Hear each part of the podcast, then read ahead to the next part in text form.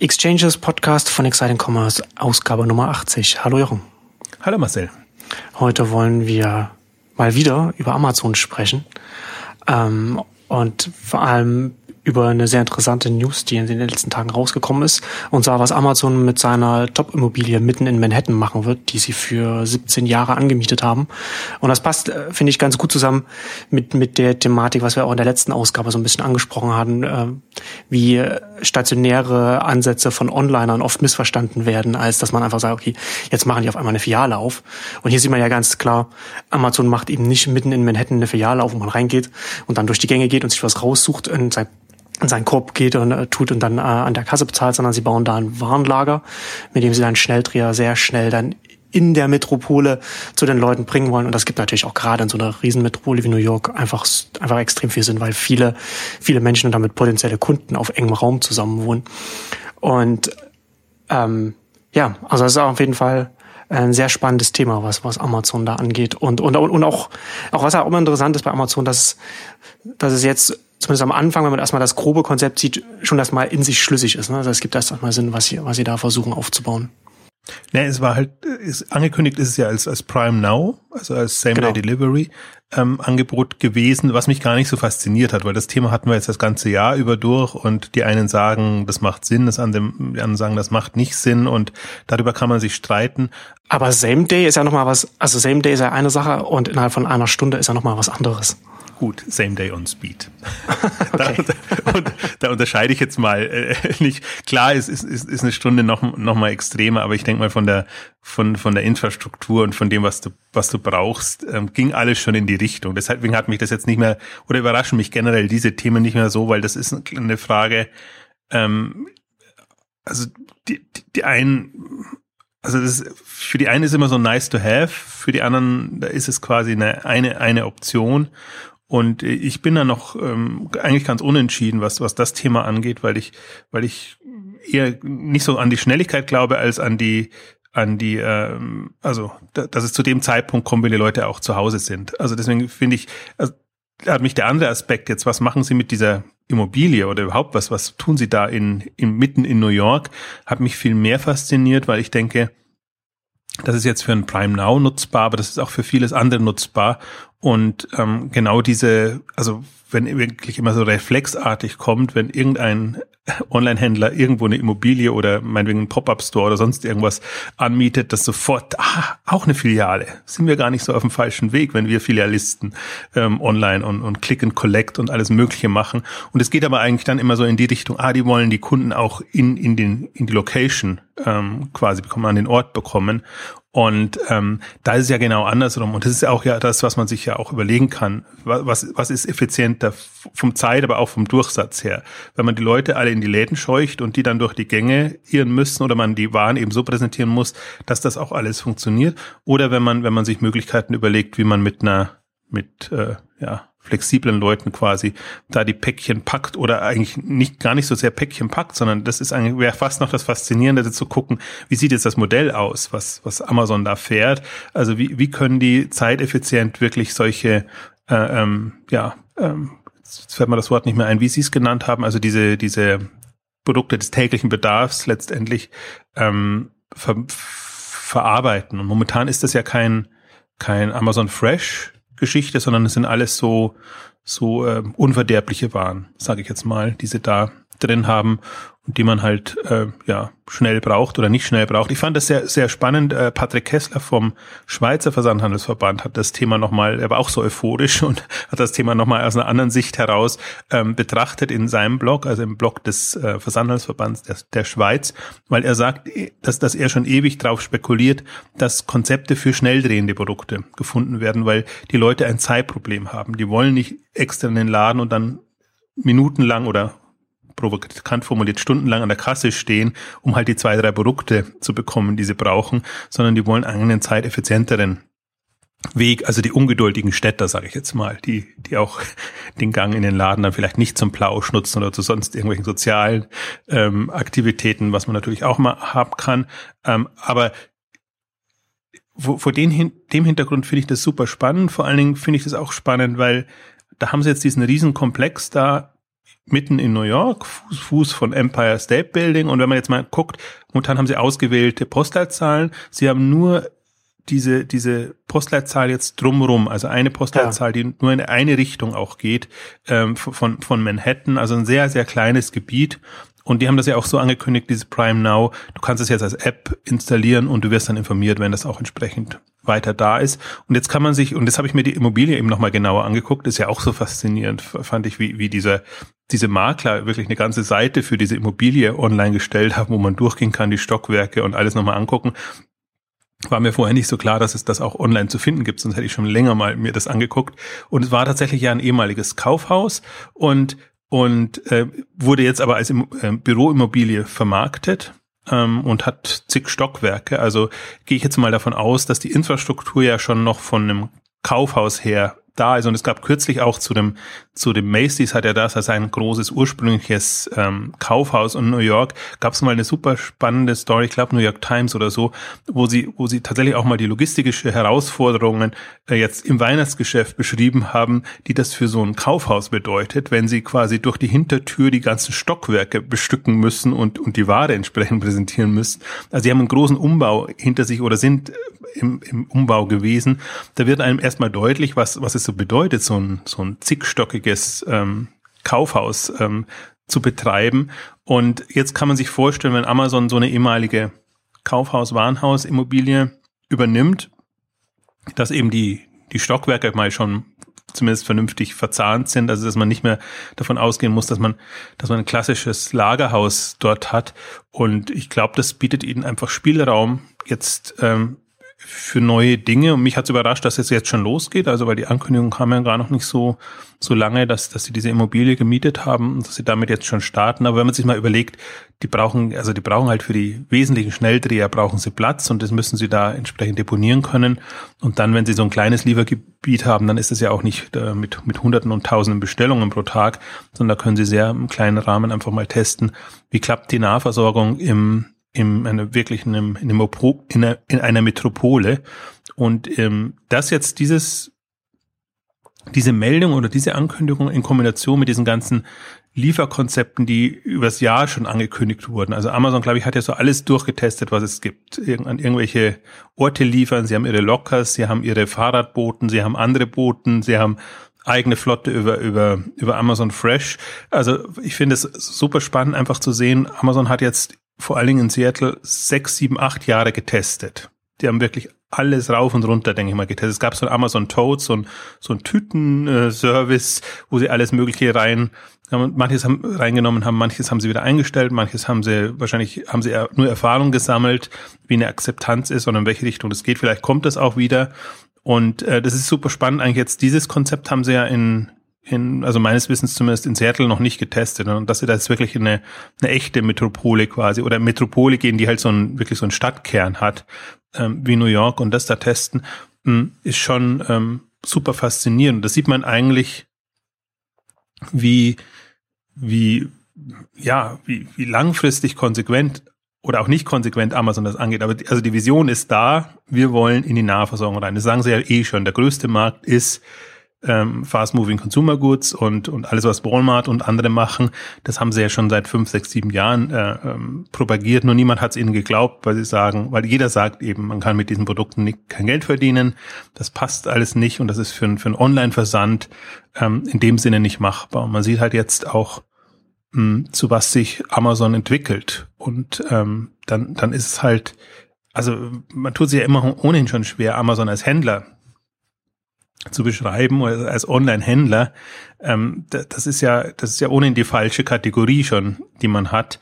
Und ähm, da, damit hadert man ja eh schon immer, was, was ist Amazon eigentlich? Weil man immer, man kommt immer wieder auf die, wir haben es auch in einer der letzten Ausgaben im, im Kontext der Hersteller äh, besprochen, kommt immer wieder auf den Punkt zurück, sie haben in dem Sinn keinen Einkauf. Also sie, sie, du kannst dich auch als, als Lieferant jetzt nicht mit dem Einkauf im, sie, ähm, schlagen, weil wenn du einen Händler hast, der halt alles haben will, ähm, dann, dann ist das, und, und auch jetzt deine Produkte eher algorithmisch bevorratet, sage ich jetzt mal, dann ist das nicht die Händlerfunktion, wie man sie klassisch kennt und wo man dann auch entsprechend verhandelt.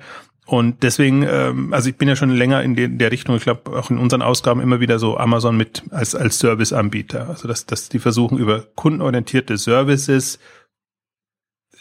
online zu nutzen oder generell eine, eine ja, ne, nennt man es Handelsfunktion oder auch nicht, also zumindest eine Lagerhaltungsfunktion zu nutzen, um kundenorientierte Services äh, zu bieten und alles aufzubauen, was es eben am Markt nicht gibt. Und das ist, finde ich, das, ähm, das in Anführungszeichen gefährliche, weil Amazon nutzt ja durchaus auch oder würde ja Services nutzen, wenn es sie denn gäbe. Aber bis jetzt oder lange waren eben viele nicht bereit, solche Services überhaupt aufzubauen, weil sie nicht davon ausgegangen sind, wahrscheinlich, dass da Nachfrage bestünde. Und jetzt sieht man eigentlich, wie, hm, ja, wie weit oder wie anders man das denken muss und denken kann. Um, ähm, also insofern, also ich habe das wirklich mir jetzt mal, ich glaube, ich habe es auch als Zwischenüberschrift verwendet, Amazon als Nahversorger mal durchgedacht, weil da sind wir genau bei den Themen, was, was ich jetzt zum Beispiel in dem Beitrag da nicht reingebracht habe, was ich gerne noch gebracht habe, ich will es aber immer nicht überfrachten, ist, es gab so ein unsägliches, aus meiner Sicht, Interview mit dem DM-Geschäftsführer, ähm, der, der kürzlich nochmal gesagt hat, ähm, er gibt online wenig Chancen, weil er einfach nicht sieht, dass es, dass es in irgendeiner Form profitabel betrieben werden kann. Also ich glaube auch noch ein Kundenargument kam auch noch kurz kurz drin vor, wo ich mir gedacht habe, das, das kann doch nicht sein. Also, dass, dass ihr so mit Scheuklappen befrachtet durch die Welt geht, nur weil es für euch und euer Geschäftsmodell nicht passt und weil ihr gerade durch die Schleckerpleite quasi so einen Lauf habt und Filiale um Filiale eröffnen könnt und durchaus und witzigerweise in größere Filialen jetzt reingehen, wo ich mir genau im Amazon-Kontext gedacht habe, wahrscheinlich wie wenig Raum wird Amazon jetzt ein sehr effizientes Lieferkonzept auf die Beine stellen, was ein, was ein DM, ein, ein Rossmann, ein Müller genauso machen könnte, wenn sie diese Denkweise hätte und wenn sie da über ihren Schatten springen würden und vor allen Dingen, wenn sie, also wenn sie von dieser ja, Ist-Sicht weggingen, also natürlich, so wie der Markt heute ist, rechnet sich das eigentlich nicht. Die Margen sind so gering, das passt alles nicht. Und aber wenn man dann mal überlegt, was, was kann ich mit effizienter, also mit Flächenproduktivität, Effizienz noch rausholen? Wenn du halt mehr Umsatz pro Quadratmeter machen kannst, sehr viel mehr in ganz anderen Dimensionen, als wie es im klassischen Filialgeschäft möglich ist. Ähm, da kannst du natürlich dann ganz anders dann da, da arbeiten. Ich glaube auch zusätzlich, dass man, dass man da bei Amazon leicht unterschätzt, dass man einfach immer von den, von den Produktpreisen ausgeht und dann sagt, dem, wie die Marge pro Produktpreis ist und, und das dann versucht und sich dann überlegt, das kann auch online überhaupt nicht funktionieren und, äh, glaube ich, da unterschätzt, was Amazon mit, mit der ganzen Bündelung über Prime einfach so reinschiebt. Na, also, was sie als Gesamtangebot da gerade aufbauen, das, glaube ich, das übersieht man leicht, gerade wenn man dann vielleicht als, als Drogerie, als auf den Drogeriemarkt kommt äh, und, und dann und eben nur, nur den eigenen Markt sieht und nicht anschaut, was da Amazon aus anderen Märkten quasi da noch mit reinschiebt. Ja, und vor allen Dingen, man sieht auch eins so deine, deine Lieblingsthemen ja immer auch mit, mit was geht man rein und wo geht man dann hin letztendlich, wohin treibt man die Kunden. Also erstmal geht es ja. ja. darum, die Leute anzufixen, abhängig zu machen und einfach einen, einen super bequemen Service, den man nicht mehr missen möchte, auf die Beine zu stellen. Und dann gilt es zu überlegen, wie kann ich das das Produkt oder den Service, den ich da entwickelt habe, entsprechend weiterentwickeln, weitervermarkten. Das ist ja, glaube glaub ich, auch der, der Punkt, der es vielen so schwer macht, ähm, dass, dass sie es, also dass, dass sie es zu klein denken und, und, und also nicht vom Ende her denken, sondern immer quasi gucken müssen, wie schaffe ich es auch im Prozess, das sofort profitabel hinzubekommen. Und dann hast du halt so ein Amazon, wo du, wo du davon ausgehen kannst, dass, dass die jetzt wirklich in Hochfrequenz denken. Also selbst wenn jetzt, selbst dieses, dieses ähm, New Yorker Modell, das ist momentan mickrig. Also das, das kann man sich so richtig vorstellen, dass da, wenn da 10 Bestellungen oder 50 Bestellungen vielleicht am Tag kommen, wenn sie dann noch incentiviert sind, damit man überhaupt mal Masse hat, um, um, um die Prozesse zu testen können, ähm, dann ist das ja noch gar nicht in die Richtung gedacht, wie das auch sein könnte. Aber wenn man das mal als, als hocheffiziente Maschine sich ähm, durchüberlegt, was kann das, was kann das, also wirklich als Nahversorgungsservice bedeuten, wenn, wenn, wenn jemand da ist, der das macht und der einfach sagt, ich beliefere Leute zu Hause in den Büros, wo auch immer sie dann ähm, gerade sind. Und ich glaube, selbst diese, diese, diese Stundentaktung irritiert im ersten Moment, aber ich frage mich, ob, ob nicht da auch eine Effizienz zu erreichen ist. Wenn man einfach weiß, in einer Stunde in dieses, in diese Straße oder in diese paar Häuser so und so viele Produkte. Ähm, ich glaube, jetzt am Anfang wird man sagen, okay, das ist, das ist, selbst wenn es ein überschaubares Viertel ist, das ist eine Bestellung in die eine Richtung, das andere in die andere Richtung. Aber ich glaube, dass das selbst in, in so einem konzentrierten, also in, in so einer bevölkerungsstarken Stadtteil ähm, einfach sehr viel mehr drin ist. Also ist faszinierend, das einfach mal so zu überlegen, weil ich mir eben denke, meine Güte, wenn, wenn jetzt ein, ein DM, Rossmann oder Müller, nehmen wir mal die drei, weil das die, die, die prägenden Drogeriemärkte sind. Da müssen wir die Lebensmittelmärkte mal noch gar nicht reinnehmen.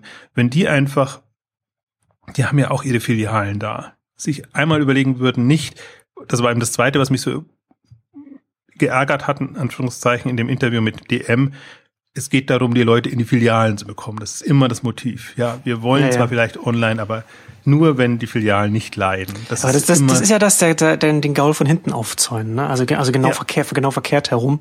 Nicht vom Kunden her denken, sondern vom, von den bestehenden Filialen her denken.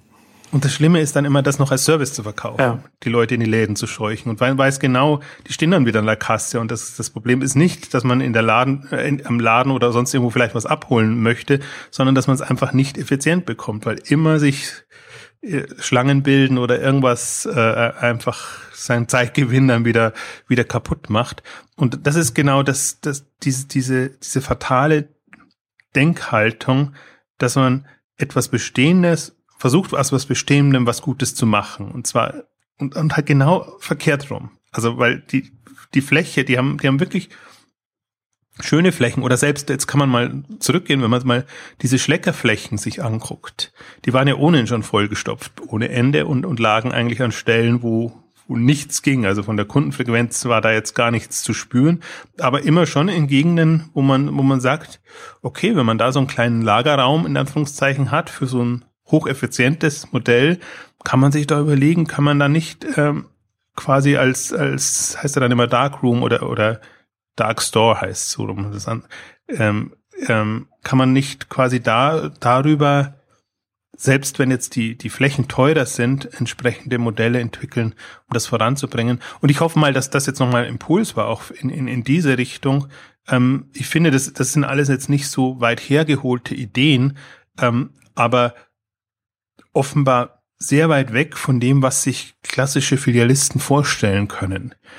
Die, die halt wirklich, also äh, irgendwie nachvollziehbarerweise, weil es immer einen Store Manager gibt und, und der, der, der Store Manager das macht und der natürlich so, so geeicht ist, das ist ja nicht jemand, der neutral irgendwie da eine Filiale verwaltet, in Anführungszeichen, und sich dann überlegt, was kann ich da am besten rausholen. Ähm, aber das ist halt, also das weitergedacht, das im Mobil gedacht und, und wirklich sich überlegt, was, wie, wie kann ich meine Handelsstruktur aufbauen, gerade für solche Themen. Und ich bin mal sehr, ich bin, bin insofern sehr gespannt, weil USA ist schon nochmal ein, ein, Fall für sich oder ein Feld für sich.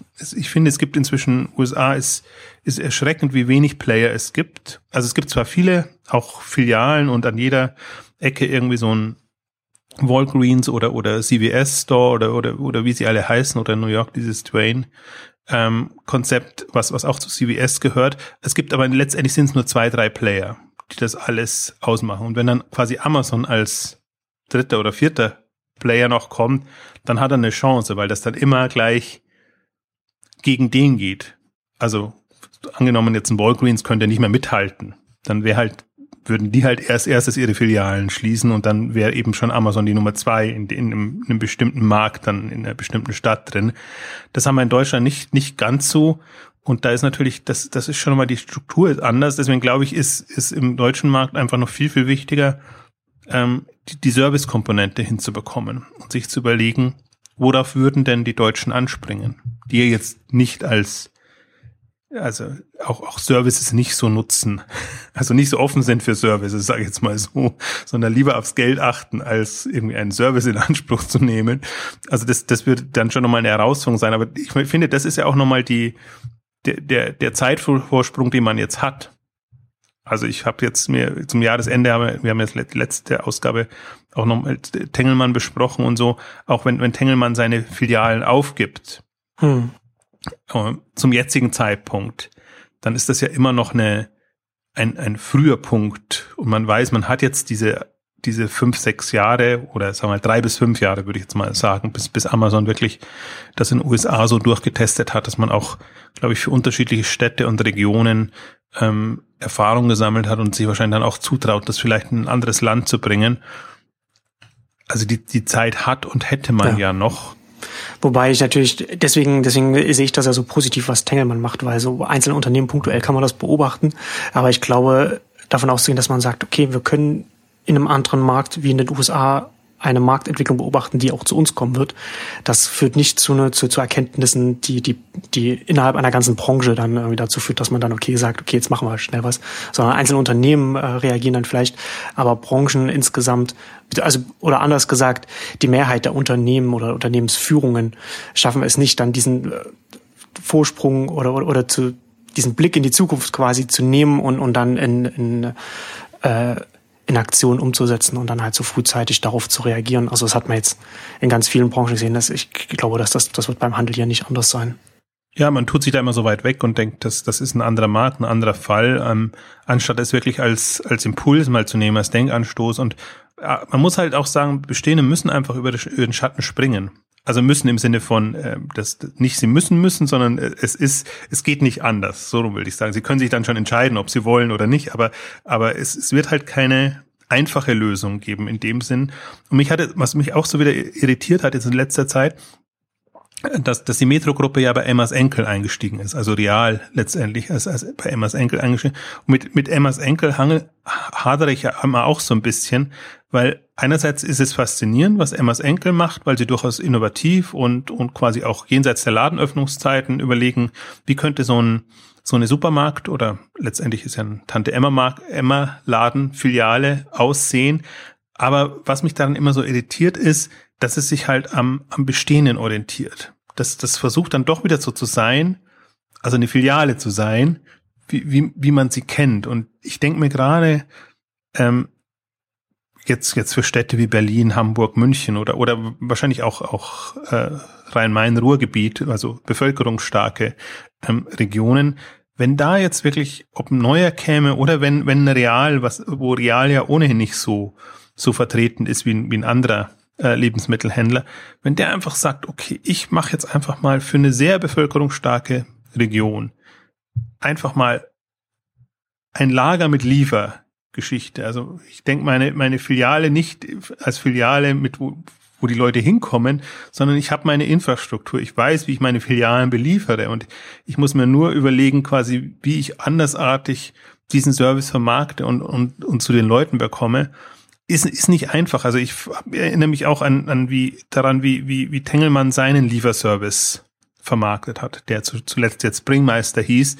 Ähm, und die hatten schon Filialen in der in, in, in der Vermarktung, also haben das immer über die, die Flyer in den Filialen oder über, andere Dinge ähm, promoted.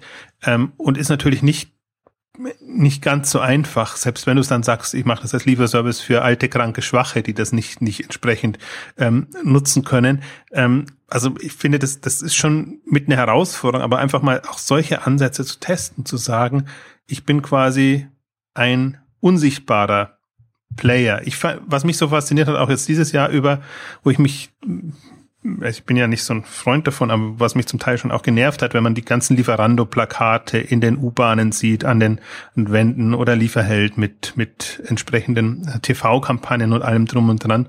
Das heißt, wo man oder wenn auch Shopwings, Shopwings macht es jetzt sehr stark über, über Flyer, also die einfach Leute suchen, die die Flyer verteilen und einfach dann dadurch in den Städten bekannt machen. Es gibt jetzt einen anderen Service, der, der dir die Lebensmittel quasi bringt und liefert. Ähm, also wenn man da mal versucht, ein, einen andersartigen Ansatz zu fahren, es, dann, dann sähe ich die, die Chancen gar nicht so schlecht, weil, weil ja. einfach fast, fast alle Player von der Infrastruktur besser aufgestellt sind. Oder gerade wenn jetzt Emmas Enkel und Real zusammengehen, die gehen halt deshalb zusammen, weil Real schon quasi die Lieferkompetenz hat, äh, was natürlich für einen Neu Newcomer wie Emmas Enkel schwer aufzubauen ist. Und ja, also ich, ich, ich, ich hadere, ich hadere sehr wobei ich auch deshalb hadere, weil ich das Verständnis habe. Ich habe das Grundverständnis, dass es sehr schwierig ist, über diesen Schatten zu springen und zu sagen, wir, wir nutzen unsere Infrastruktur aber für ganz was anderes oder, oder bauen die halt komplett, aber gerade so einem DM finde ich halt das faszinierend. DM steht ja immer dafür, wir haben unsere Filialen so umgebaut, so charmant gemacht, ähm, dass, dass wir eben da die Leute anders ansprechen, anders anziehen. Gerade so einem Player würde ich es doch zutrauen zu sagen, okay, also wir können da, also sind ja schon einmal dann quasi über den Schatten gesprungen und haben halt diese engen verwinkelten quasi äh, Drogeriemärkte abgelöst durch ihre mit mit schrägen äh, Regalzeilen und und und und Themen. Also da, da ich, ich halte die auch, die, die bestehen jetzt nicht, für nicht so für so borniert oder oder so so, äh, ähm, wie soll ich sagen, ähm, ähm, da, dass die gar nicht offen wären für, für Neues und, und neue Themen. Aber wundere mich dann immer, dass da immer nur die, ja, da, da kommt halt, kommt nur sehr Berechenbares raus. Da kommt nicht mal irgendwie was, wo man sagt, hui, ja, genau, so könnte man es auch machen. Und das könnt ihr eigentlich mit, mit relativ wenig Aufwand, nur mit einer smarten Idee, ähm, irgendwie da einen neuen Service ähm, etablieren da kommt irgendwie nichts. Und das wundert mich total. Aber das, das, das war jetzt die negative Sicht. Und ich bin ja momentan bin ich wirklich sehr hin, hin und her gerissen, weil man sieht ja diese, die Rewe-Ambition, die da ist. Man sieht ja durchaus auch in, in der Real und, und Emmas Enkel jetzt zusammengehen. Man sieht Shopwings und, und Tengelmann, auch Edeka, wenn Edeka diese ganzen Online-Geschichten von, von Tengelmann übernimmt.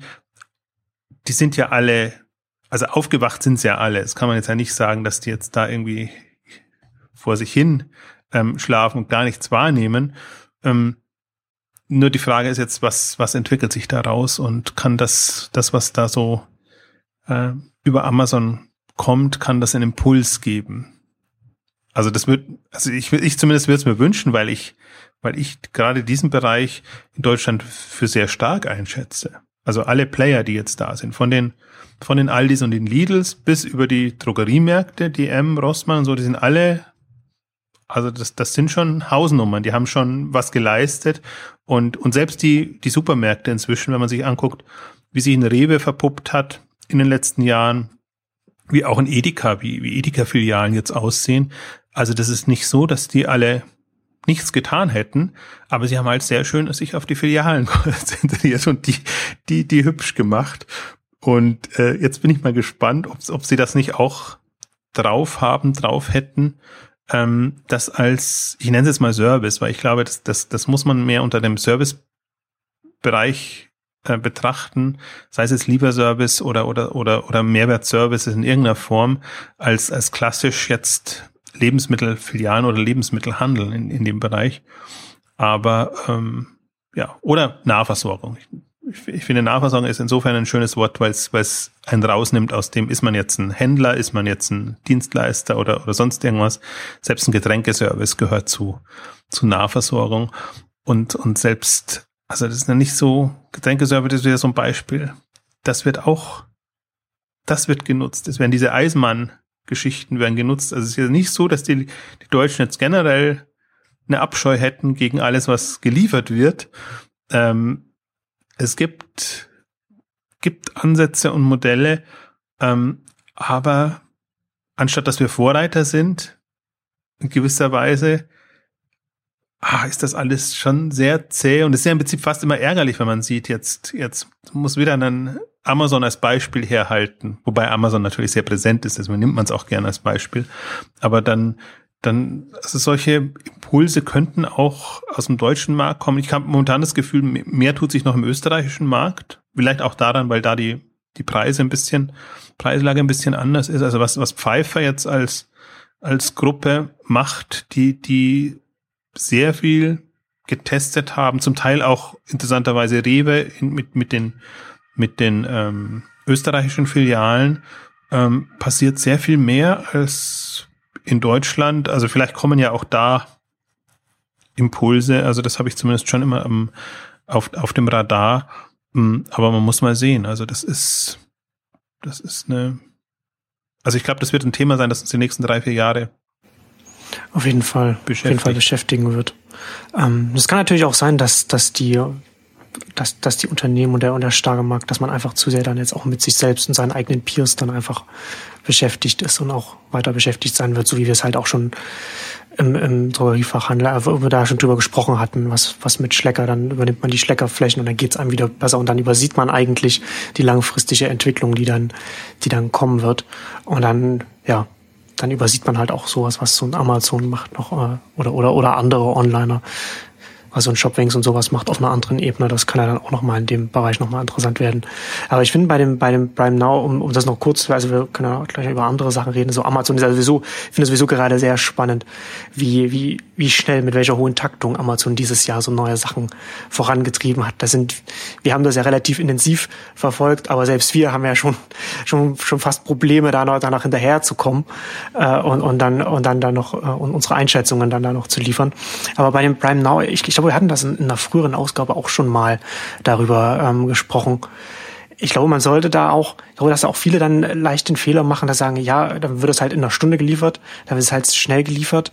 Ähm, aber über, übersehen, dass, dass letzten Endes die wenigsten Leute sagen werden oder die wenigsten Kunden sagen werden, ich bestelle jetzt und will es in einer Stunde dann geliefert haben, sondern das wird halt eher so sein, dass man, dass man dann das dann eine Infrastruktur ist oder also ein Anbieter, ein Serviceanbieter, so wie du es sagst, auf den man sich verlassen kann, dass der dann zu einem bestimmten Zeitpunkt das dann auch liefert an dem Tag, an dem man es bestellt, sodass man vielleicht morgen auf dem Weg auf der Arbeit mit dem mit dem mit dem Mobilfon irgendwie sagt, ich brauche noch das, das und das und liefert es mir dann heute Abend um sechs, wenn ich zu Hause bin oder so etwas. Ne? Und dann, dann kann man halt auch als Anbieter auch wieder ganz anders wenn man, wenn man eher von, von, einem, von einem allgemeinen Nutzcase, wie, wie dem hier ausgeht, schon wieder ganz anders von der Logistik her rangehen, wenn man schon über den Tag hinweg das dann so planen kann, dann auch wiederum, ne, und dann halt auch Software unterstützt, dann einfach organisieren kann, als wenn man dann, als wenn das dann irgendwie immer heißt, so, Bestellung in einer Stunde muss es da sein. Das ist, glaube ich, dann eher so der, der Extremfall, der dann da nicht so ein, ein, eintreten wird. Und dann kommst du halt wieder in den nächsten Punkt, wo du dann halt auch wieder sagen kannst,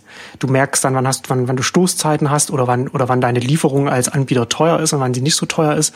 Und dann kannst du halt auch wieder deinen Kunden sagen, ja, okay, du kannst es um sechs liefern lassen, aber wenn du es vielleicht schon, schon um vier äh, haben willst oder so, dann kann ich dir es zu dem Preis schon anbieten oder so etwas. Ne? Da kannst du halt dann auch nochmal mit solchen Modellen spielen, die dann möglich werden, wenn du dann das System dann erstmal ein bisschen angelaufen ist, aber das ist ja so Zukunftsmusik. Aber es ist tatsächlich, also ich bin auch gespannt, was Amazon mit der Immobilie dann jetzt über das nächste Jahr machen wird, weil ich glaube auch wahrscheinlich wie du, dass da jetzt dadurch, dass sie das jetzt in Betrieb nehmen, in New York jetzt auch so ein Experimentierfeld wird für, für Amazon, wie es Seattle schon, Seattle schon ist. Und jetzt hat natürlich auch eine größere Metropole, auf der man nochmal andere Modelle testen kann. Also es kann ja auch durchaus, das, ich sehe das eher als Hub, also dass, dass die genau. das jetzt nutzen für unterschiedliche Modelle und Themen und es heißt ja auch, und in einem Bericht hieß es ja auch, dass sie quasi ihre, ihre New Yorker Abordnung da in dieses, dieses Büro, in diesen Komplex mit reinnehmen, wo sie ohne einen Innovationsarm oder was auch immer sie da, da haben, machen. Und, und New York ist ja durchaus jetzt jenseits des Silicon Valley einfach jetzt ein Innovationszentrum geworden, jetzt auch in dem, in dem Tech-Bereich, ähm, also dem über, also an dieser Schnittstelle zwischen Technologie und und eben im Services, da kann, kann schon sein, dass man das für unterschiedliche Geschichten nutzt. Aber allein jetzt das, dass sie das schon mal machen, und es kann durchaus auch sein, das wird dann wieder, wird dann wieder das große Filialthema sein, aber es wird, kann durchaus sein, dass da Showrooms entstehen, dass da ein Kindle-Bereich drin ist und, und unten sind ja ähm, auch, auch nochmal Ladenlokale dann drin, ob man, ob man die nicht, nicht auch nutzt, so als, als Case. Das wäre ja gerade, gerade für Amazon wäre sehr sinnvoll, ne? jetzt, wo sie jetzt so dieses Jahr auch so massiv in eine eigene Hardware reingegangen sind, was sie auch in den letzten Jahren gemacht haben, wo, wo man einfach auch, wo es einfach so teilweise Produkte sind, so wie Echo zum Beispiel, die man vielleicht doch erstmal, wenigstens erstmal ein bisschen antesten will, einmal gucken will, ein Gefühl dafür bekommen will als Kunde. Und da ist es natürlich dann sinnvoll für einen Anbieter wie Amazon dann auch einen Showroom zu haben, den man auch selbst kontrolliert und dann eben nicht vielleicht in den Telekom-Shop noch mit sich reinsetzen muss oder wo auch immer. Absolut, das haben sie ja zum Teil auch in, in äh, Seattle diese, Möglichkeit oder nutzen sie es auch. Also arbeiten sie ja gerade in einer neuen, neuen Zentrale und haben eben zum Teil auch solche Showroom-Geschichten vorgesehen. Aber das hat für mich nichts mit, mit Filialkonzept zu tun, sondern das ja. ist, das ist einfach, ähm, äh, ja, erst erstmal Showroom und, und Testmöglichkeit. Das heißt nicht, dass, dass es auch solche Anlaufstellen gibt. Und ich, ich kann mir so gar, also das, ich, ich, ich mag das Thema insofern gar nicht, ich mag da gar nicht so sehr einsteigen, weil wenn man, wenn man einsteigt, kommt sofort ähm, diese, diese Schiene, ja, die machen jetzt auch Filialen oder so. Aber selbst, ich kann mir halt Showroom-Konzepte vorstellen, wo man sagt, jedes Produkt einmal da und das dann entsprechend auch, auch bestellbar, orderbar oder sonst irgendwie, oder meinetwegen auch wie, wie eine Apple-Filiale, dass das dann quasi im, im Hintergrund entsprechend ähm, nutzbar ist. Ähm, also moderne Showroom-Konzepte kann ich mir schon vorstellen, aber nicht so, wie es, wie es dann eben gleich klassisch ähm, immer gedacht ist. Ähm, also kann man, ich bin, bin mal sehr gespannt, was, was, was Amazon so da treibt und jetzt für, für eine Metropolregion ähm, treibt. Und wir können ja noch auf ein paar andere Themen ähm, eingehen. Bei Amazon bietet sich das ja mal an. Da passiert innerhalb so kurzer Zeit so viel, dass man immer gucken muss, wie man die alle dann auch in vernünftige Ausgaben verpackt. Wir haben ja unsere Jahresüber äh, Rückblicksausgabe eigentlich für Amazon, haben wir mehr über die Videodienst und, und diese ganzen Geschichten gesprochen, als jetzt über so Amazon Kerndienst. Aber jetzt, Amazon hat jetzt in dem Kontext auch ähm, diese Local Services ähm, gestartet und vor allen Dingen auch auch ähm, Services, die, also Zusatzservices für, für Produkte, also Installation und, und entsprechende Handwerker-Services und alles, was damit zusammenhängt.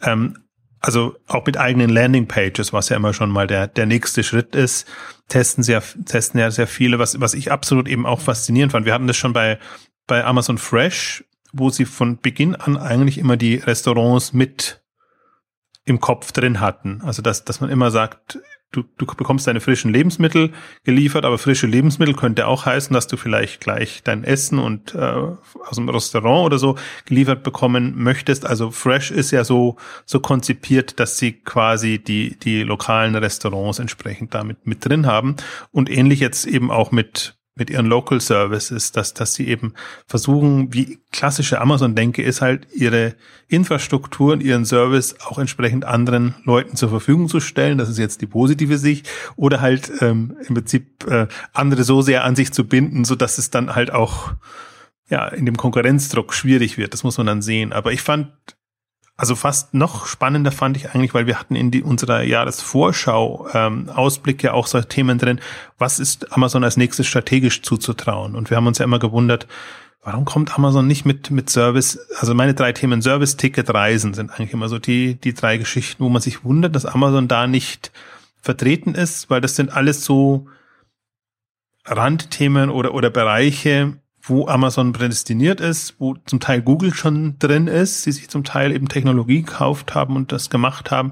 Und deswegen ist es interessant, einfach zu folgen, dass das jetzt Themen sind, die, an denen Amazon arbeitet. Und bei den, bei den Local Services hat mich eigentlich am meisten fasziniert, wie sie die eingebaut haben in ihre, ihre Welt. Also es gibt so eine Anlaufstelle, klar, Du kannst deine Handwerksdienstleistungen und alles entsprechend ähm, über Amazon buchen. Das Spannende war eigentlich auch, dass du es buchen kannst. Also du siehst sofort, was, was du bekommst, aber die können die eben auch sehr schön zum Produkt auch zu, zu ihren Produkten entsprechend anbieten, dass man eben, und das ist dann nicht nur der Aufstellservice, sondern es sind alle möglichen ähm, letztendlich Handwerker und Dienstleistungen. Wir haben auch noch sehr schöne Kategorien aufgemacht, so dass man auch so ein bisschen schon sieht, in welche Richtungen könnte denn das alles gehen.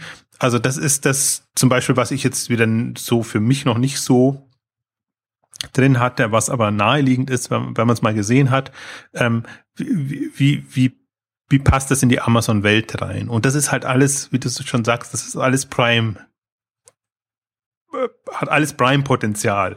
Und das ist ja die Penetranz, mit der Prime ja unter die Leute gebracht wird. Und es gab jetzt auch wieder so eine, so eine Meldung, ich bin immer so skeptisch, wenn so, so neutrale oder, oder, oder mehr oder weniger neutrale, unabhängige Analysten dann irgendwelche explosive Prime-Zahlen dann darstellen. Aber wenn man, wenn man auch sieht, wie Prime jetzt gepusht wird, über alle Richtungen, von, von, von Kindle bis zu äh, allen Services, die ja quasi erstmal für Prime-Leute entsprechend ähm, nutzbar sind, dann kann man sich schon vorstellen, dass das alles ähm, explodiert und ähm, Das heißt aber noch nicht, dass es, dass es schon funktioniert, aber sie sammeln halt jetzt erstmal Interesse und man, man sieht schon, dass das halt eigentlich Amazon in Richtung Dienstleistung und quasi Abo.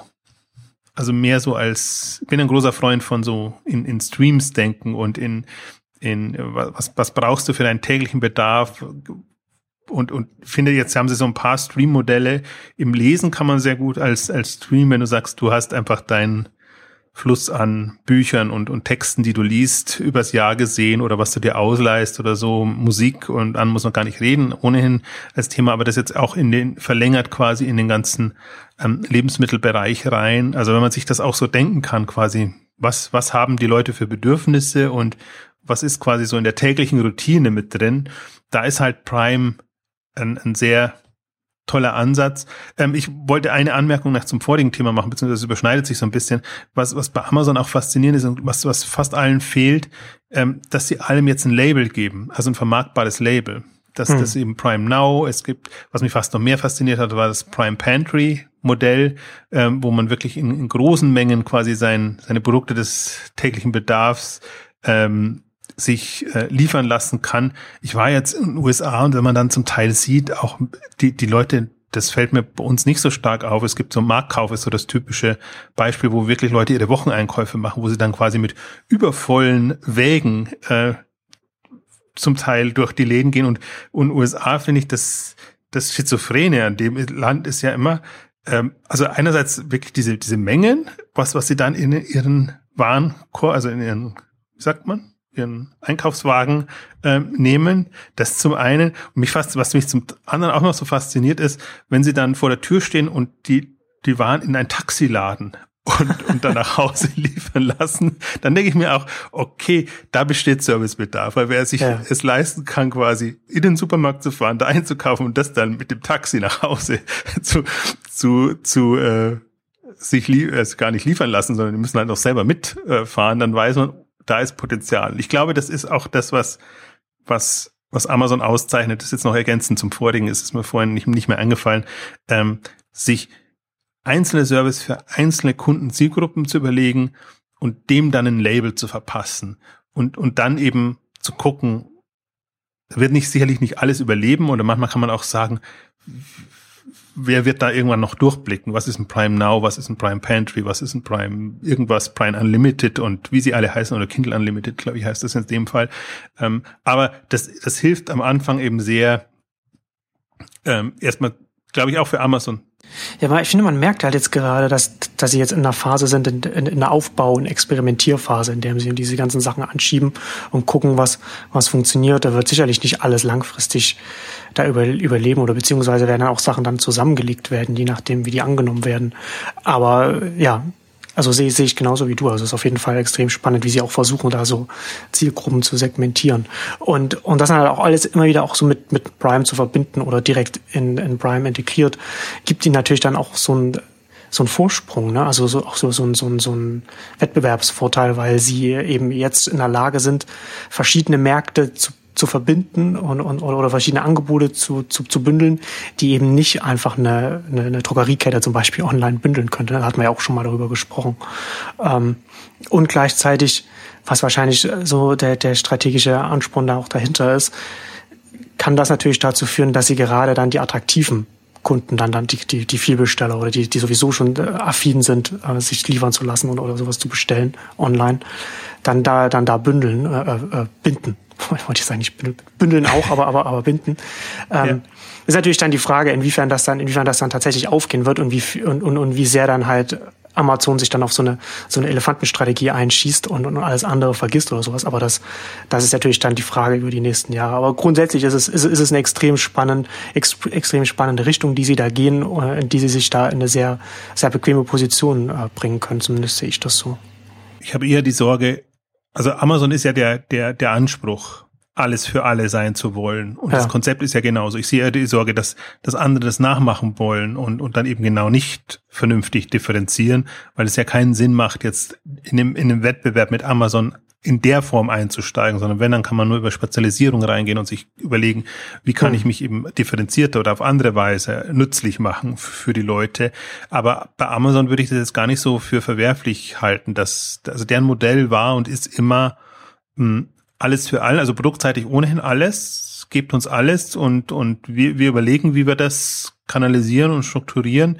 Ähm, dann in der, in der Kundenansprache, ich, das war das, das ist ja mein Lieblingsstichwort, gut, dass du es mal wieder gebracht hast. Ich glaube, bei, was man bei Amazon auch sieht, äh, es ist alles schon aus Kundenbindung heraus gedacht, also nicht Neukundengewinnung und wie, wie komme ich möglichst schnell mit, mit irgendwelchen ja, Zuschussgeschäften weiter, sondern es ist schon immer gleich, es wird der kundenbindende Ansatz vermarktet. Und also auch, auch Prime Now oder so, dass es das eben nicht ein ein Amazon Now ist, wo quasi jeder Hinz und Kunst quasi sich sofort liefern kann, so klar signalisiert Prime Now. Das ist für unsere Stammkunden und für Leute, die eben schon im Prime-Programm sind, ähm, ein, ein Service gedacht. Und das finde ich einfach auch, das finde ich nicht nur sehr smart, also ich glaube, wahrscheinlich ist es kurzfristig sogar schädlich, weil ein Amazon Now wahrscheinlich schneller Fuß fassen kann als ein Prime Now, wenn man sagt, jeder kann jederzeit irgendwie diese schnelle Lieferung in Anspruch nehmen.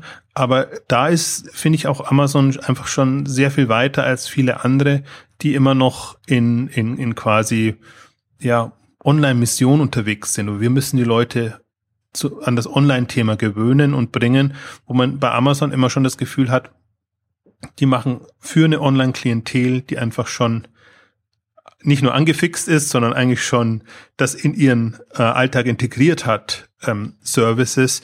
Und dann können sie es halt auch so, so bauen und dieses, dieses kundenbindende Element, ähm, wofür ja Prime ohnehin steht, aber jetzt auch nochmal in diesen ganzen Mehrwertservices, das, das ist für mich das, das Faszinierende, wo ich auch immer wieder feststelle, da, da ist einmal schon zwei, drei Schritte weiter. Alles, was ich so an, in Anführungszeichen, Innovationen aus dem, nicht nur klassischen Handel, sondern durchaus auch bei den Onlinern sehe, das sind immer so, ähm, ja, so manchmal so Features mit Aha-Erlebnis, wo man sagt, ja, irgendwie nice to have, aber, aber irgendwie so als, wie passt das jetzt in deine Gesamtstrategie rein oder, oder wie passt das langfristig rein in, in einen Kundenbindungsmoment oder so? Ähm, also da finde ich, viele, viele unterscheiden da noch nicht oder überhaupt nicht. Also vielleicht haben sie auch nicht das Bewusstsein, aber ich bin ja, bin einfach ein, also wenn ich mir diese ganzen Zahlen angucke, dann, dann ist es halt so, dass die, die Schlacht wird bei den Online-Stammkunden entschieden. Die, die, und, und alles andere ist, also A, finde ich, ist die, ist, ist dafür zu spät. Also wenn man jetzt missioniert oder wenn sich halt ein, ein stationärer Filialist denkt, ich kann jetzt da irgendwie was meinen stationären Kunden irgendwas Gutes tun, damit die auch online mal kaufen oder so. Also die ganzen Click and Collect oder sonst irgendwas, die jetzt aus dieser Richtung gedacht sind, ähm, das ist, also das, das ist für mich immer pseudo-innovativ. Also ich glaube, der, der, oder sagen wir andersrum, muss auch immer sagen, Amazon ist natürlich Vorhut. also die, die, die weit und vorausdenken, glaube ich, die überlegen sich jetzt Services, wo sie, wo sie das Kundenbindungsmoment drin haben und wo sie alles, ähm, also da einen Lock-in-Effekt erzielen wollen bei den Leuten, bei dieser Klientel. Und wenn wir jetzt nochmal zu, den, zu diesen Services zurückkommen von, von Amazon, möchte ich schon, schon noch ein bisschen bleiben, dann ist halt das ähm, sehr faszinierend gedacht, weil, weil es halt auch unter einem Bequemlichkeitsaspekt wieder gemacht wird. Also ich glaube durchaus, dass, dass Amazon für einige schon auch Kunden rotes Tuch ist und, und sie sagen, ich will Amazon eigentlich gar nicht unterstützen, weil da läuft auch viel schief und die haben jetzt nicht den besten Beruf und äh, aber sich dann doch sagen, okay, die machen es mir so einfach und bequem. Es gab es äh, am Wochenende auch in, in der Taz, glaube ich, sogar mal äh, im, im Gegensatz. Es gibt ja immer einmal im Jahr einen Beitrag, der pro Amazon ist, weil wir haben ja immer das ganze Amazon-Bashing, das ganze Vorweihnachtsgeschäft hindurch ja. eigentlich. Dann kommt immer jemand auf die Idee, ach, ich könnte doch jetzt mal einen Fan genau aus anderer Sicht ähm, beschreiben, warum Amazon toll ist. Und Amazon ist halt toll, weil sie es den Leuten bequem und einfach machen. Und, und dann macht man's, obwohl man weiß, man sollte es eigentlich vielleicht nicht tun, weil da macht man einen, einen Anbieter sehr stark und und, und beziehungsweise macht anderen das Leben schwer, dass die tendenziell nicht überleben werden und macht es aber dann eben trotzdem. Und das, das ist ähm, davon profitiert natürlich ein, ein Amazon extrem. Und deswegen glaube ich, all das, was so immer als, als Rufschädigung hochgeschrieben wird oder jetzt diese ganzen Verdi-Themen, also wo man sich eh fragt, also meine Güte, wer jetzt zwei, drei Jahre hintereinander immer in Anführungszeichen gestreikt hat und nichts bewirkt hat, also dann ist es irgendwann, ab einem gewissen Punkt ist es lächerlich. Also entweder man muss sich irgendwie eine andere Strategie ähm, überlegen, die wirklich dann trifft, wenn man irgendwie, wenn man Hand und Handhabe hat, ähm, oder man lässt es einfach bleiben und, und, und, und versucht irgendwie auf anderen Wegen das, das voranzutreiben. Aber man kann nicht einen Dauer, Dauer, also das wirkt ja so, als ob Amazon Dauer bestreikt würde in der, in der großen Masse, sondern da gibt's halt einen, einen Teil von der Amazon-Mitarbeiter, die eben organisiert sind, ja, die streiken sich da zu Tode und, und versuchen da irgendwas ranzubringen. Ich sehe, ich finde immer, äh, will da gar nicht so tief einsteigen, aber daran irritierend, dass, dass es für Verdi wirklich andere Themen gäbe, wo man sich reinsteigern müsste und, und äh, wo, wo, wo mehr im Argen ist äh, jetzt als, als bei so einem Amazon, weil die Amazon-Lösung ganz klar sein wird, äh, wir versuchen mit möglichst wenig Leuten auszukommen oder meinetwegen dann eben in Ländern wie Polen oder anderswo, wo die Arbeitskräfte entsprechend günstiger und vielleicht in Anführungszeichen auch motivierter sind, äh, das zu machen. Und das ist, ist eher kontraproduktiv, weil solche ähm, Anbieter natürlich das, das, das als Chance nutzen was was, was vermeintlich quasi als Angriff genutzt wird. Und, und wie gesagt, also wenn man das über, über, es ist glaube ich das zweite oder dritte Jahr, dass, dass wer die Weihnachtsstreiks macht. Also Weihnachts ist das zweite Jahr, aber das, das wer die da ähm, Amazon bestreikt, dann, dann ist das, ist das irritierend. Also, aber auf den Punkt zurückzukommen, man nutzt das eben als, ja, notwendiges Übel kann man es, weiß gar nicht, wie ich das nennen soll, sondern man nutzt das halt einfach, weil, weil sie es super bequem machen. Und ähm, ich bin jetzt mal gespannt, diese, diese, diese Handwerksservice und alles, was sie jetzt schon mal drin haben. Also es geht dann bis in Yoga-Gruppen und alles Mögliche rein. Ich fand es insofern auch faszinierend, weil wir haben ja mal ausführlich gesprochen über diese Google Hangout ähm, die oder Help-out, ähm, wo, wo Google im Prinzip ein ähnliches Thema auf andere Weise versucht hat zu machen. Und das ist immer das, das Faszinierende dann. Ähm, aber die, die Idee ist smart, Google Helpouts, aber das ist in keinster Weise integriert. Die, die müssen das irgendwie separat nochmal ähm, vermarkten und angehen. Und da ist, ist, da hat Amazon halt jetzt wieder sehr, wenn man auf den zweiten Blick mal hinguckt, sehr smarten Ansatz gewählt, weil, weil sie halt, Sie können über die, die, die Landingpage, die Startseite, können Sie einen, einen guten Zugang bieten zu den ganzen Services.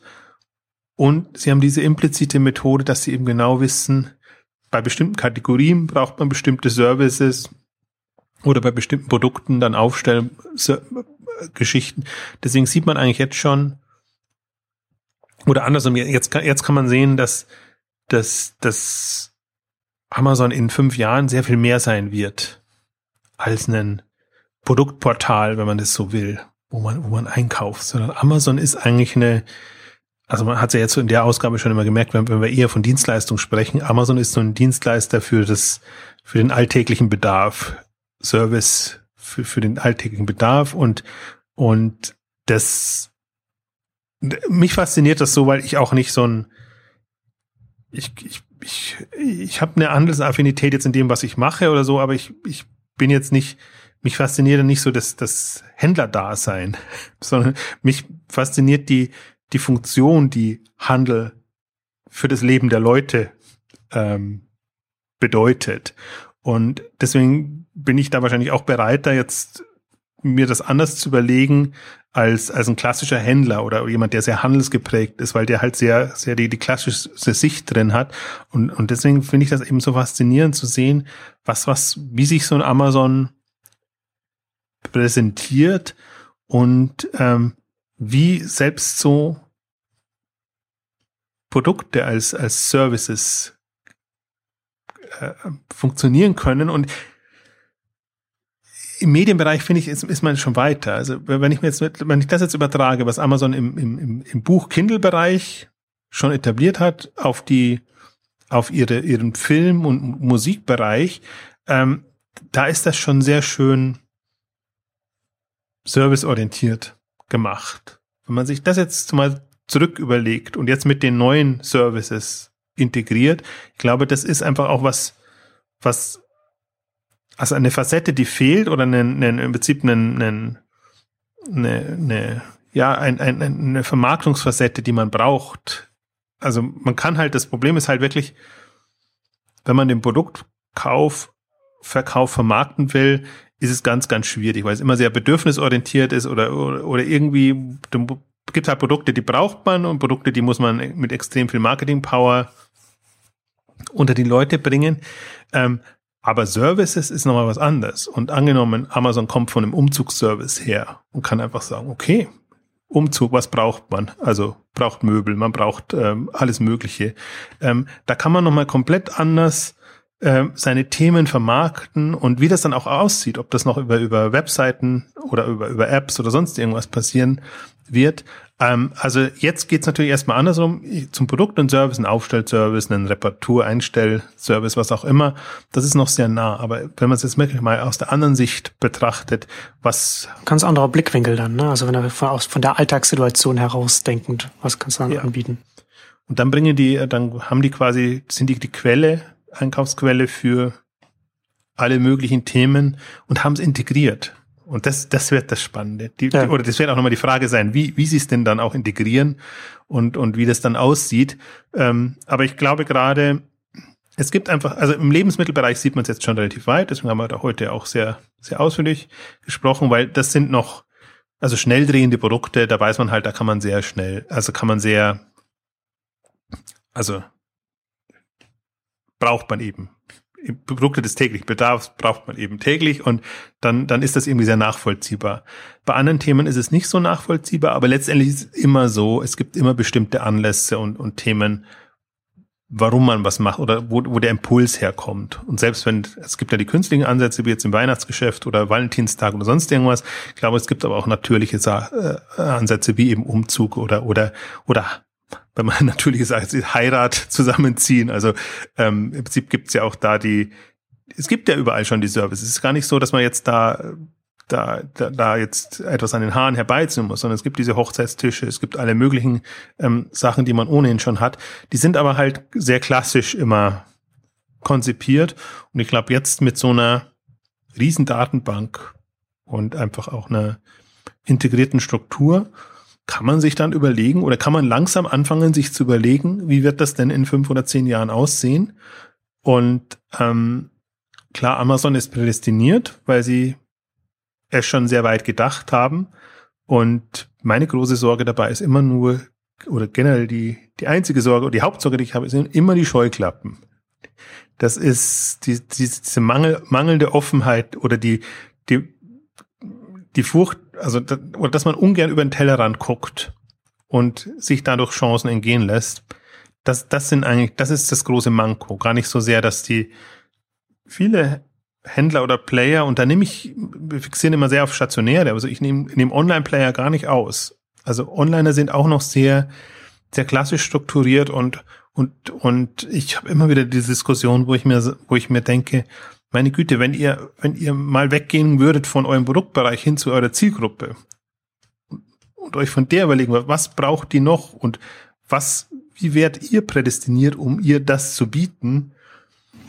Das sehr aktuell ist es ja, wenn man, wenn man sich den Onlinehandel, also das ist vielleicht jetzt sehr böse formuliert, aber vieles im Onlinehandel sind einfach so kleine Mini-Amazons auf, auf irgendwelche äh, mehr Nischenmärkte ausgelegt also, oder, Produktkategorien, aber nicht irgendwie, dass da, dass, dass da vom, vom Shop oder vom, vom Modell grundsätzlich her sehr viel anders angegangen wird, sondern es ist halt durchaus auf einer Modellebene oder einer grundsätzlichen Ebene sehr, sehr, sehr stark vergleichbar. Und selbst wenn vielleicht dann hinten raus so Logistik noch was, was anderes passiert, aber jetzt, wenn ich aus Kundensicht dann drauf schaue, da hast du überall, die Kunden haben auch das gekauft, hast die Bewertungen und sowas, alles, was man halt auch so von Amazon kennt, aber nicht so richtig viel mehr anderes. Also jetzt Klar, mal so Sachen, über die wir sonst sprechen, so Westwing, sowas ausgenommen.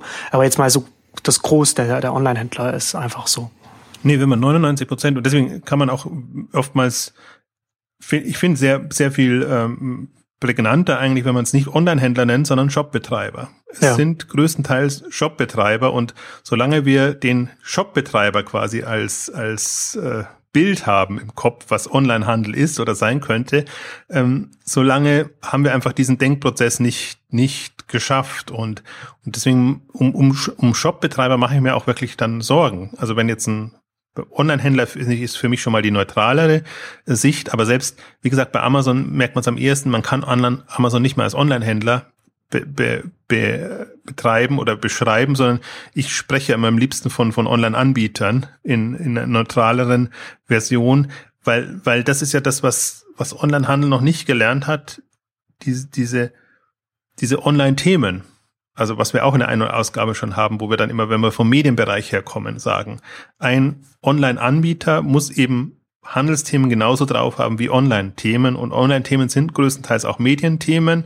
Ähm, das heißt, er, er müsste eigentlich auch sich da viel mehr, da müsste viel mehr kommen. Es gibt immer mal wieder so, so Community-Wellen, wo man das Gefühl hat, jetzt Content Commerce Community müsste es sein, aber immer nur so aufgesetzt. Vielleicht muss man wirklich mal über die Service-Schiene kommen und sagen, ich als Online-Dienstleister, Online-Anbieter, was wäre ich im Sportbereich, im Elektronikbereich, in anderen Bereichen. Auch im, im, im Zoo Plus ist durchaus äh, ja für mich immer so eine, eine der Lichtblicke im Bereich. Ähm, aber selbst was, was bin ich quasi für, für Tierfreunde? als, als, als Online-Anbieter. Ich glaube, dann kann man sich am leichtesten tun. Am schwersten wird man sich tun, wenn man sich als Shopbetreiber äh, versteht und quasi sein, seine Herausforderung in der Shop-Optimierung begreift.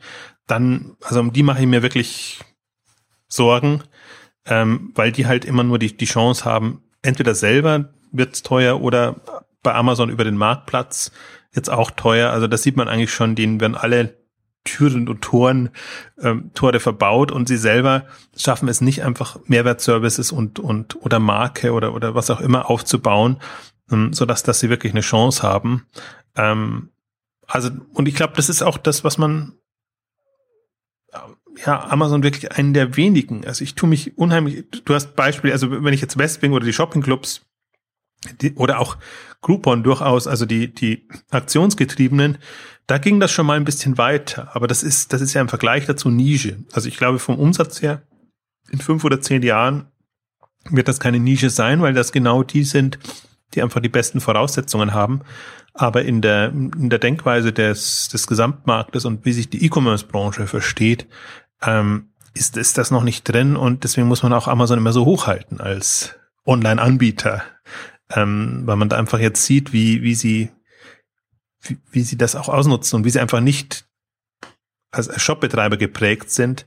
Und ähm, ja, wir werden sicherlich noch die, die ein oder andere Amazon-Ausgabe machen müssen und können. Ich, eins wollte ich noch anwenden, weil wir heute wieder so natürlich eher, eher positiv und nach vorne gerichtet gesprochen haben. Das ist alles passiert in einem eigentlich schlimmen Amazon-Jahr. Also sie haben die, Firephone-Flop, müssen sie verdauen und verarbeiten. Und ähm, also es war der erste war jetzt ein Flop und, und aber es ist auch wieder so ein Thema, sind sie halt einmal auf die Nase gefallen, jetzt werden sie sich überlegen, wie, wie geht das weiter? Und die Ankündigung ist ja, wir, wir, wir machen auch das Thema weiter, weil wir einfach dran glauben, dass, dass, dass an, an das Gerät oder an das Modell oder dass das einfach noch andere Möglichkeiten geben muss. Also man muss schon auch sehen, dass, dass Amazon jetzt nicht in dem Sinn der Überfliege ist, dem alles gelingt, sondern dass sie, das war halt jetzt mal ein sichtbarer Flop. Also das wird nicht alles, wird nicht alles zu Gold, was sie anfassen. Ist halt jetzt auch nicht der erste Flop, den, den, den sie da hatten über die Jahre. Was gab, weiß nicht mal, haben die nicht mal sich an der Suchmaschine versucht, was, was auch nicht so gut funktioniert hat. Ja, sie haben, sie haben sich, glaube ich, an, an unterschiedlichsten. Ja. Nur manchmal haben sie halt sehr frühe Flops und das ja. ist halt so eine große Wette. Ähm, da da wird es halt halt deutlich. Aber sie und haben auch sehr, sehr, sehr sichtbar, das Firefone, also mit den, mit den Abschreibungen. Da wird es natürlich dann interessant, was sie dann daraus an, an Lektionen an, da, äh, gezogen haben, was sie daraus lernen, was sie dann mit der, mit der zweiten Inkarnation dann nächstes Jahr, was sie dann machen werden, was sie, ob sie am Preis drehen werden oder ich hatte ja eigentlich, ich hatte ja von Anfang an eigentlich mehr damit gerechnet, dass das Firephone sehr viel stärker so in, in Prime erstmal integriert wird. Zumindest für den Anfang, für die ersten, für die ersten ein, zwei Editionen und dann danach kann man dann irgendwann weiter sehen, aber erstmal das für die eigenen Stammkunden, für die eigenen Prime-Kunden erstmal richtig schön attraktiv machen. Und dann, wenn man erstmal ein paar, vielleicht ein paar Millionen in den USA hat, dann, dann, dann, dann, dann schaut man weiter. Aber haben sie ja, haben sie ja jetzt so nicht gemacht. Also bin ich, bin ich gespannt, was sie da dann äh, anders machen werden. Also angeblich kommt erst 2016 das, das neue Gerät, habe ich jetzt ähm, gelesen. Okay. Kann schon sein, dass sich jetzt mehr Zeit nehmen.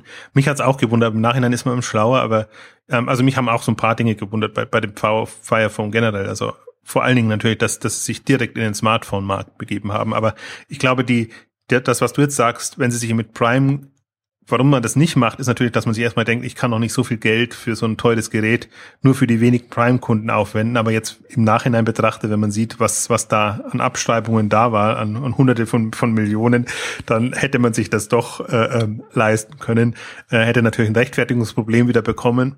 Aber ja, also ich, ich glaube auch, da das ist, das ist halt ein extrem schwieriger Markt, in den sie da reingehen. Ne? Also sie sind halt jetzt der Smartphone-Markt in den USA, der steht jetzt kurz vor der Sättigung. Also ich glaube, nächstes Jahr oder so kommt die Sättigung rein und dann hast du die Marktanteile zwischen den Betriebssystemen, das verschiebt sich dann halt so ein bisschen. Aber es ist halt nicht mehr so, dass es gibt nicht mehr so viele erwachsene Menschen in den USA, die noch ein Featurephone haben und, und dann noch das erste Smartphone jetzt noch kaufen wollen. Und da sind sie in, in, in eine sehr schwierige Marktphase reingekommen und da musst du dir halt überlegen, wie kommst du dann rein? Wo, wo ist denn, wo ist da, wo ist da den, na, also die, wo kannst du die Bresche schlagen, so, ne? Und, und das, und dann, ja, also Prime wäre, wäre halt auch sehr, sehr teurer Einstieg gewesen, aber ähm, weil, weil da natürlich der adressive Markt relativ klein ist, aber der ist offensichtlich sowieso das Marktpotenzial relativ klein gewesen. Ähm. Aber es ist doch spannend, ne? weil das ist ja genau die in anderer Form eine ähnliche Konstellation. So Amazon als, als genau. Newcomer oder vom, vom Seitenrand, der versucht jetzt daran, so, so wie, wie Stationäre versuchen, den Online reinzubekommen, ist Amazon jetzt als, als klassischer Player versucht, da irgendwie in den Smartphone-Bereich reinzukommen. Und das, das sieht man halt auch, äh, das, das, das ist alles, das ist tatsächlich alles nicht so einfach. Und selbst, deswegen kann man auch nicht sagen, nicht weil es schwierig ist, sind alle blöd und, und, und, und bringen nichts auf die Reihe, sondern das ist einfach strategisch schwierig ja. und, und man braucht einfach ein paar Versuche und muss sich da echt, ähm, also einerseits Gedanken machen oder einfach seine Experimente auch, auch geschickt entsprechend machen, weil es ist natürlich, das ist alles nicht, nicht Selbstläufer und, und ähm, deswegen, ja, für uns umso faszinierender, weil wir, wir haben immer Gesprächsstoff.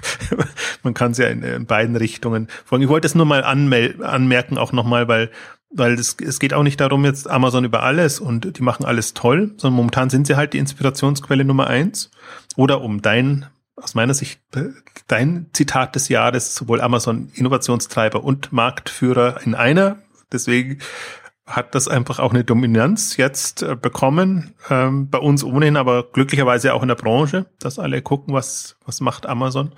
Also seit wir keine Quelle und keine Neckermanns mehr haben, ja, hat man ja, merkt man ja, ist die, ist die Beitragsfrequenz über Amazon Co. und Zalando vor allen Dingen erheblich gestiegen in der Fachpresse, was mich allein schon freut, weil vorher muss, dachte man immer, also die, was für eine geringe Rolle Amazon offenbar spielt in dieser Zukunftsmarkt, weil ja die anderen so prägend sind.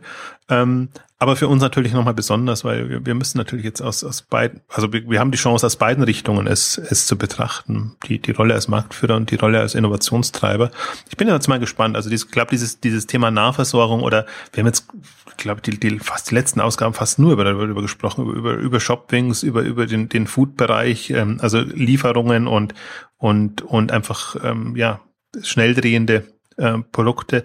Ich glaube, das wird eines der ähm, spannendsten Themen in der nächsten Zeit auch, auch werden. Und, und wenn, also kann ja durchaus sein, das, Schöne ist ja, wir haben ja auch über Newcomer gesprochen. Also wenn ein Instacart jetzt da ist und Shopwings, das ist ja nicht so, dass wir haben Amazon, wir haben die, die, die bestehenden, also die, die Tengelmann jetzt nicht mehr so, also nur als Investor, aber, aber Rewe und, und andere, die da kommen.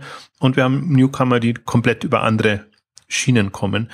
Ähm, also da, das, das glaube ich, wird ein, ein, ein prägendes Feld ohnehin. Deswegen wenn man es mal unter dem Label Nahversorgung betrachtet, ähm, glaube ich, wird, wird das so eine, also das kann noch mal eine zusätzliche Revolution bringen, weil ich eben auch glaube, wie, wie eben auch kolonial hatten wir das ja mal kurz besprochen zumindest, dass Infrastruktur zu neuen Möglichkeiten